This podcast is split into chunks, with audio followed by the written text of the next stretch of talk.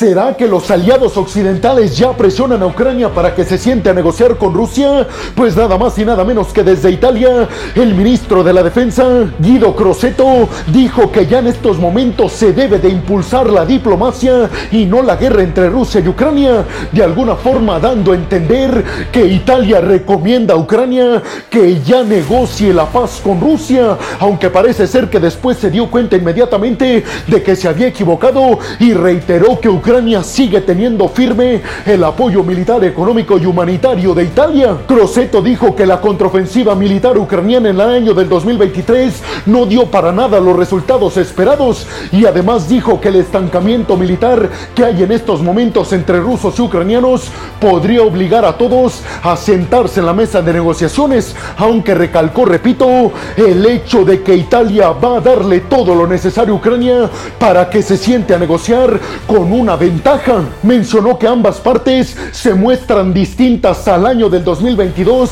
y al año pasado del 2023, asegurando que Putin da señales de que quiere negociar y diciendo además que los ucranianos ya no están tan reacios a un acuerdo de paz con los rusos. Crosetto dice que está perfectamente seguro de que Rusia está buscando no acabar con su economía y que por eso ya se muestra abierta a negociar una paz con Ucrania. Sin embargo, reconoció que en estos momentos eso es muy difícil, sobre todo porque Ucrania quiere recuperar más territorio, incluida la península de Crimea, y de hecho el ministro de la Defensa de Italia reiteró que todos los aliados occidentales reafirman el apoyo a que Ucrania tenga todos los territorios que se delimitaron cuando se extinguió la Unión Soviética, incluida Crimea. Rusia ha dicho que sí negociaría la paz con Ucrania a cambio solamente de que Ucrania reconozca que los territorios del este y del sur ya son de Rusia, territorios que equivalen más o menos a 17.5% del territorio ucraniano,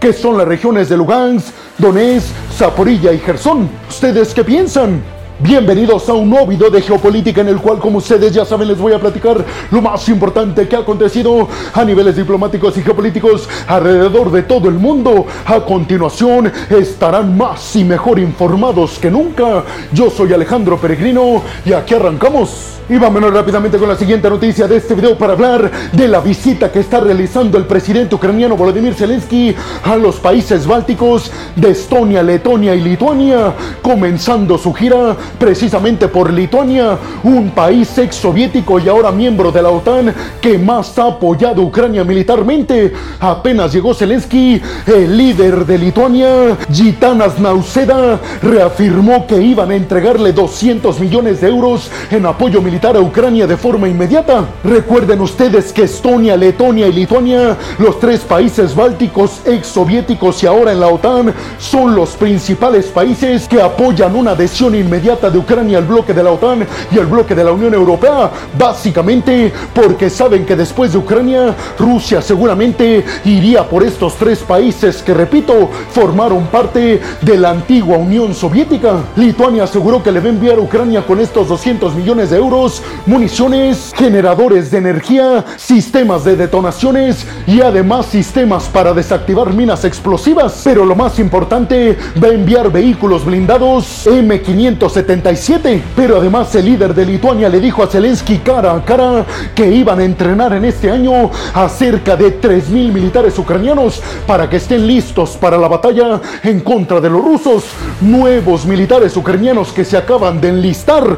Lituania los va a entrenar Además, ambos líderes, Nauseda y Zelensky, dijeron que Ucrania y Lituania estaban firmando y sellando un acuerdo para la producción conjunta de poderío militar y municiones, todo para estar mejor preparados ante un eventual acontecimiento directo en contra del Kremlin. Lituania, les digo que es uno de los países que más ha apoyado a Ucrania en contra de Rusia porque ha enviado sistemas de defensa aérea NASAMS, ha enviado tanques Leopard 2 y sobre todo ha estado capacitando a muchos militares ucranianos y sin mencionar que además Lituania está reparando en sus fábricas los tanques Leopard 2 que han sido dañados por Rusia en Ucrania. Pero el tema tal vez más importante que abordó Zelensky es que en la próxima cumbre del bloque de la Unión Europea el primero de febrero, Lituania presione a Hungría para que desbloquee los 50 mil millones de dólares que van a enviar en ayuda militar los europeos a Ucrania. Ese es el principal objetivo de Zelensky en su gira por los países bálticos. Pero ustedes qué piensan? Y vámonos rápidamente con la siguiente noticia de este video y nos vamos directamente hasta Cisjordania. Y es que a Cisjordania llegó el secretario de Estado de Estados Unidos, Anthony Blinken, para reunirse con el líder de la autoridad palestina, Mahmoud Abbas. Blinken tuvo que atravesar varios controles militares israelíes para llegar a Ramallah, que es la capital de Cisjordania y por ende del Estado palestino. Blinken discutió con el líder de la autoridad palestina, Mahmoud Abbas, la necesidad que hay de que la autoridad palestina se renueve políticamente para que sea la autoridad palestina liderada todavía por Mahmoud Abbas, quien lidere los esfuerzos para la creación del Estado palestino finalmente de forma oficial, que incluiría, ustedes ya lo saben, Jerusalén del Este, la Franja de Gaza y Cisjordania. Recuerden ustedes que Anthony Blinken llegó a Cisjordania después de su gira por los países árabes y por Israel.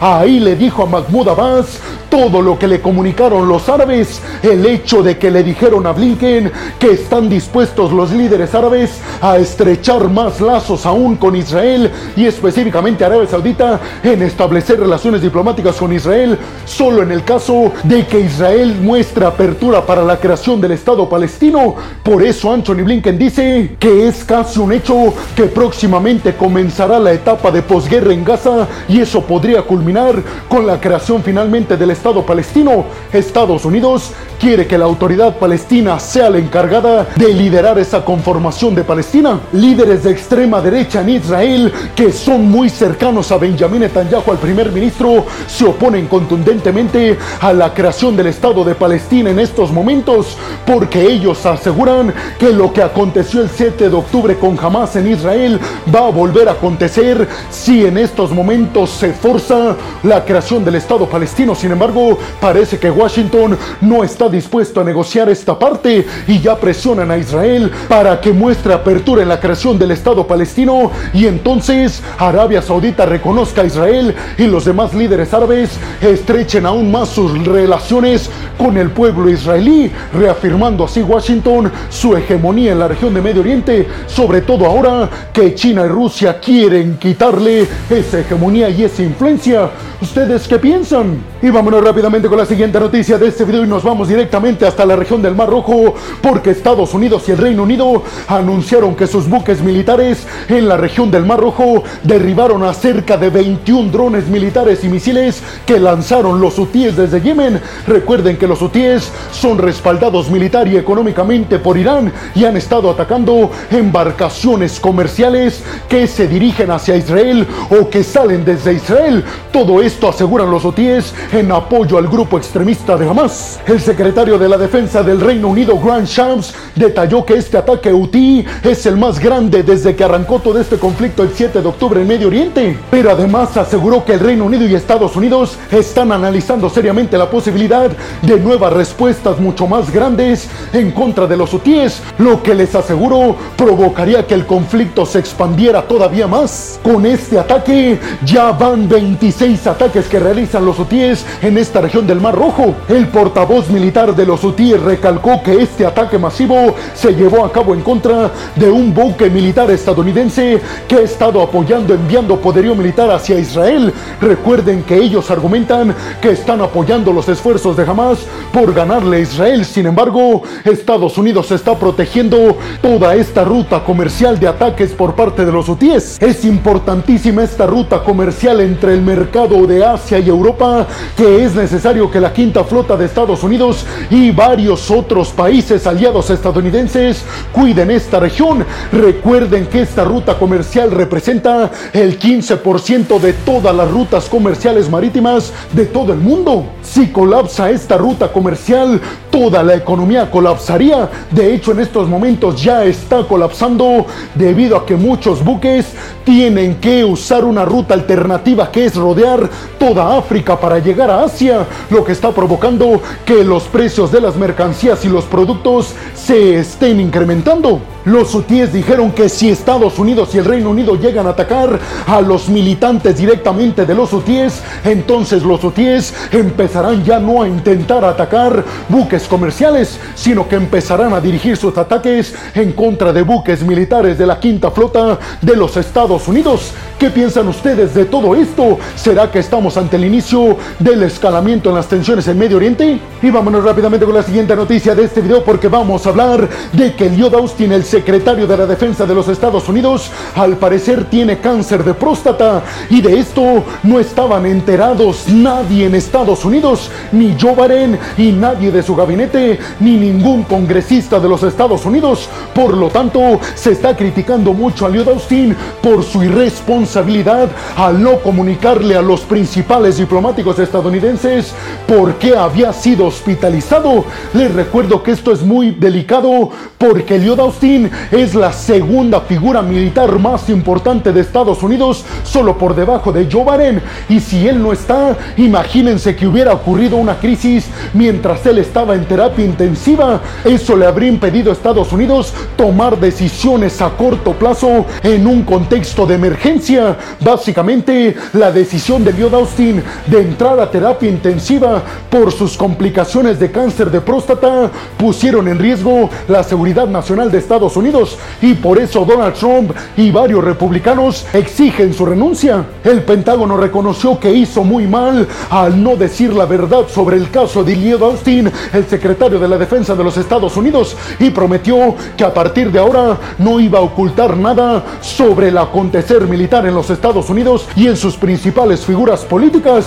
Mientras tanto, repito, Lloyd Austin está siendo investigado para ser removido de su cargo. Sin embargo, el Pentágono dijo que Lloyd Austin no está pensando en dejar su cargo por las complicaciones en su cáncer de próstata. ¿Ustedes qué piensan? ¿Realmente Lloyd Austin puso en complicaciones y en peligro la seguridad nacional de Estados Unidos al no decirle a nadie que entró en terapia intensiva y que estuvo inconsciente durante varias horas? Y bueno, hemos llegado al final del video del día de hoy. Les quiero agradecer muchísimo todo el apoyo que me dan. Sin ustedes, yo no podría dedicarme a lo que más me apasiona en el mundo. Así que muchas, pero muchas gracias, peregrinos. Sin más por el momento, nos vemos en el siguiente video de Geopolítica.